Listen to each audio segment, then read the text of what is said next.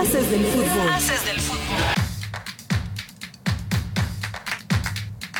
De regreso con todos ustedes amigos en Haces del Fútbol, gracias por continuar con nosotros aquí afinando todavía detalles con, con la mesa, con Rafa, con Sebastián, con Diego, porque recuerden que nos puede seguir a través de la página de Facebook AF Deportes y sumarse a la conversación como el caso de Salvador Alanís de Sportball que nos manda saludos, excelente programa, dice pues gracias a la cancha de eh, Sportball que también es uno de los fieles seguidores de los haces del fútbol. Bueno señores, platiquemos rápidamente, bueno, antes de, abarcar el, el, tema del fútbol internacional, nada más eh, rápido platicar el tema de eh, las medallas, ¿no? En este, eh, en lo que fueron los Panamericanos de Santiago 2023, donde eh, la delegación de Estados Unidos fue la que arrasó con los metales. Y, bueno, lo que parecía que México se colaba a un segundo puesto, pues quedó en tercer lugar por abajito de Brasil. Lo más destacable, sin duda, la cuestión del fútbol femenil, Sebastián histórica, la primera medalla de oro para un conjunto femenil mexicano. Creo que eh, precisamente aquí, y, lo he comentado en, otros espacios, eh, para mí la liga más congruente de México es la Liga MX femenil. Porque realmente ganan los equipos que son competitivos, porque siempre están dentro los que le meten, porque los campeonatos se van a los clubes que se interesaron en sus en sus planteles y a la larga, o bueno, ahora ya estamos viendo los resultados de este proyecto de, de, profesionalizar el fútbol femenil, porque muchas de las chicas que están en el plantel están jugando en Liga MX femenil. Sí, sin duda. Entonces, creo que ese es un buen paso para tanto para el fútbol femenil como una buena señal de lo que se está haciendo con, con la Liga Nacional. Eh, evidentemente creo que sí es uno de los más destacados.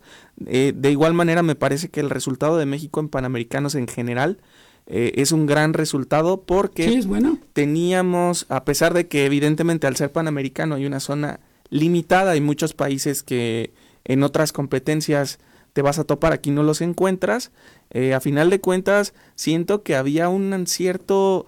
un cierto sentimiento de desesperanza con el deporte nacional de cara a París y creo que estas medallas, insisto, guardando la proporción, porque son los panamericanos, dan esta visibilidad a atletas que quizás no estábamos tomando en cuenta y que pintan por lo menos para ser eh, competitivos en, en, la justa de, Juegos Olímpicos. Y, le, y, le, viene bien porque, eh, acotando lo que, lo que mencionas, si bien es cierto, cuando inició la Liga MX femenil no había como los grandes aparadores y no había esa difusión que hoy tiene. Hoy goza de una mayor difusión, una mayor estrategia y, por ende, ¿no? Tienes un, un, mayor número de jugadores de donde echar mano para tener un muy buen proceso de selección. Con la llegada de este director técnico español que ha sabido trabajar y explotar las actitudes y cualidades de las jugadoras para obtener este resultado, Rafa. Sí, y aquí qué bueno que Sebas decía lo de que es la liga más congruente. ¿Qué pasa? En la Liga MX, en la de hombres, puede llegar cualquier petardo. A la Liga MX femenil, bueno, está una campeona del mundo. Sí, claro. Y no está Real Madrid. gente del Real Madrid. O sea, sí, de primera línea las extranjeras que llegan a jugar a México. No, no llega cualquiera, cualquier jugadora y creo que eso también le suma también a la gran cantidad de mexicanas que están metidas dentro de los planteles, porque en la Liga MX con hombres, ¿cuántos llegan a jugar a veces? ¿Dos o tres nada más? Sí. Y acá sí me parece que es una buena muestra para todos los directivos lo que pasa en la Liga MX femenil. ¿Sabes qué? Mira, es un semillero, obviamente no es de, de aquí a una semana. Eh, ¿Qué empezó la Liga MX Femenil? 2017. Van seis años y se está empezando apenas a ver. En la cuestión de los hombres, está el Mundial en casa dentro de tres años y no se sabe qué va a pasar. Creo que ahí es una buena muestra de que deberían de ver, oye, no podemos traer a cualquiera, porque debemos de traer a alguien que enseñe, que instruya, que, te deje, ah, que sea competitivo, que te deje algo eh, Sebas lo acaba de decir, sabemos que es Chivas, Tigres, Monterrey, eh, Pachuca, América, América y, ya. Los demás hay como que por cumplir, pero cuando se da un América Tigres o un Chivas Pachuca o un Pachuca son juegazos. si, la gente que nos está escuchando o nos está viendo tienen oportunidad de ver duelos entre estos equipos, de verdad, muy buen nivel el que hay, obviamente errores, como los que también vemos en la Liga MX o en la expansión, pero son de muy, muy buena calidad. Eh, recuerdo los inicios de la Liga MX femenil, que había muchos errores, mal control, incluso hasta saques, ajá, y, ha mejorado enormidades la liga. Nos tocó el inicio aquí en Morelia con, Veracruz, con Veracruz y la portera realmente de Veracruz tenía un nivel bajísimo, o sea, la techaban muy fácil, no saltaba no saltaba nada, La, la, portera. Y actualmente también las porteras en, en, Liga MX femenil creo que es la posición más sufrida en el fútbol femenil. Pero hay porteras con muy buena calidad. Por ejemplo, está Blanca Félix, Blanca. está en Chivas, y también está otra chica que mide que 1.90, también la otra, o sea, sí, me parece que... Celeste Espino. Ajá, Celeste Espino. Ha trabajado incluso hasta en lo físico la Liga MX femenil porque las ves y Obviamente, pues, sabes que es mujer, pero las ves y dices, ellas sí trabajan en lo físico, de repente cosa que en la de hombres no ves.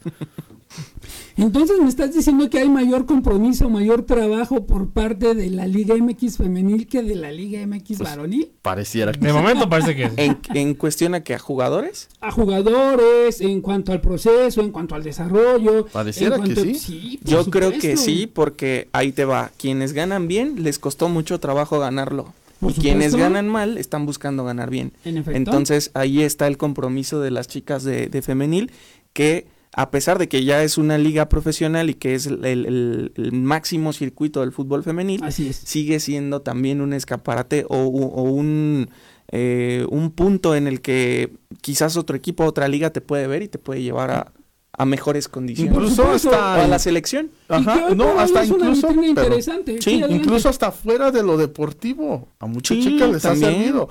Bueno, por ahí está chica la puerta de Pachuca, Steffi Jiménez, Nicole Teja, que aunque ya no está jugando, Norma. o sea, te empiezas a dar Norma Palafox, esta otra chica que Hanna Gutiérrez, o sea, este, las vas conociendo como sea y vas viendo, oye, es buena, no, esta sí juega, de todo, me, pero sí creo que sí es mucho más el compromiso, a pesar de que sean solamente seis equipos los que sí están de verdad, de verdad metidos, se, se nota inmediatamente. Y bueno, dentro del dato histórico, las mejores cosechas, hablando del tema de los eh, panamericanos, en Mar de Plata se lograron 23 metales, en Lima 2019 fueron 37, en Guadalajara 2011 fueron 42 y en este Santiago 2023 fueron un total de 52 medallas de oro, si no mal recuerdo. Digo. de oro, 38 de plata. Esto también te habla de que por obviedad debe de haber una evolución del deporte, una mayor exigencia, una mayor competitividad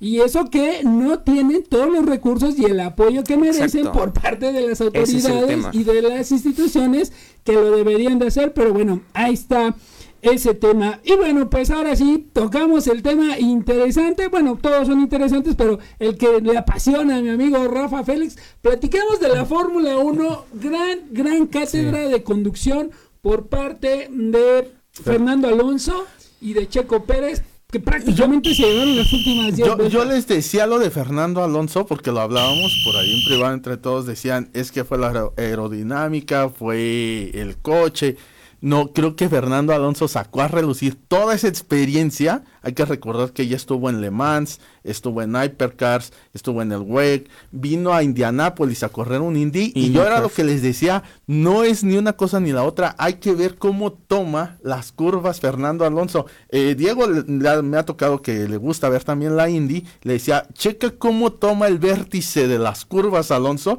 y cómo lo hace Pato Howard en los óvalos con en la Indy. Está haciendo literalmente lo mismo. para tener una mejor salida y que tenga mejor tracción el Aston Martin al salir y no permitirle a Checo que lo alcance tan fácil con el DRS.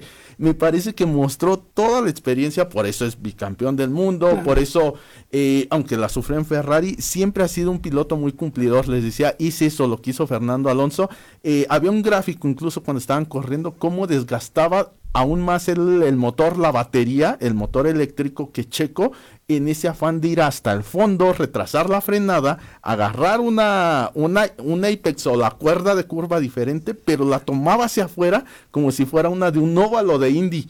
Al momento de que sale tiene mejor tracción, sale más rápido y aunque el Red Bull de Checo venía con DRS, no le daba para cerrarlo. Después hasta Checo que le dio en la penúltima vuelta, Sí, comete un error Mm, una milésima Sí, perdió sí, Checo, sí, una milésima perdió Checo y es por eso que muchas veces les digo, no es tan fácil, no es como cuando uno agarra su carro, no, claro, es lo mismo. no, no. Checo hizo un error pequeñito, Fernando Alonso vio el espacio y dijo, aquí voy.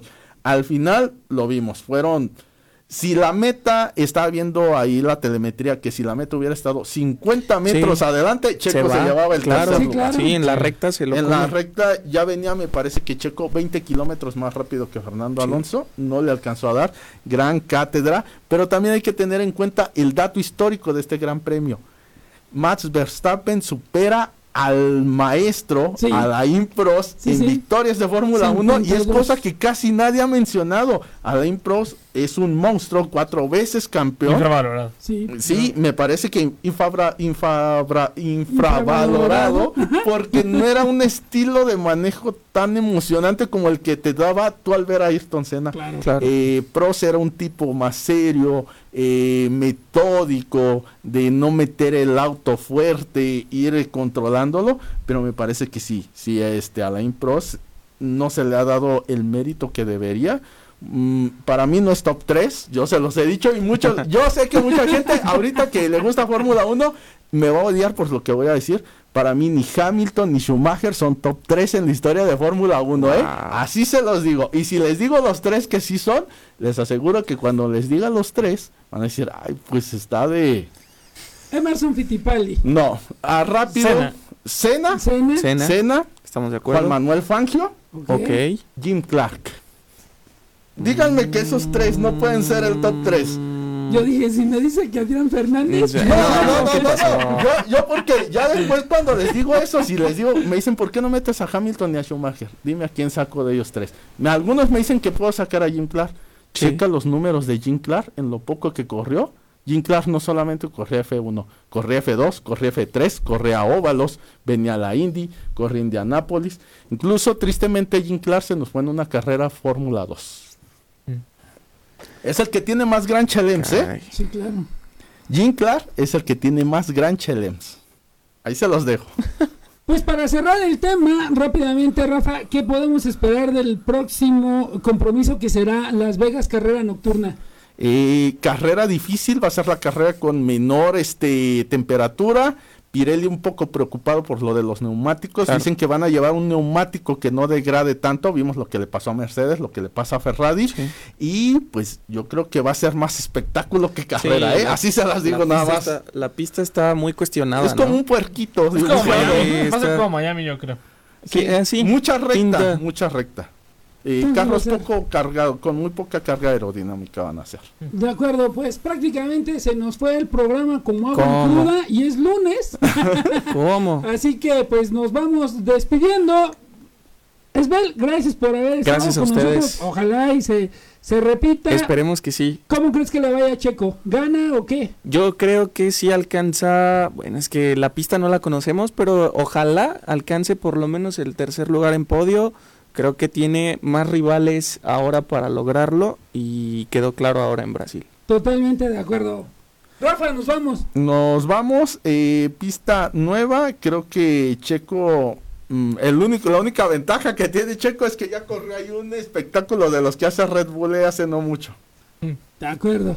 Nos vemos, nos Dani. Producción en NFL siguen bien los Chiefs, las Águilas y los Perros. Haces del fútbol. Haces del fútbol.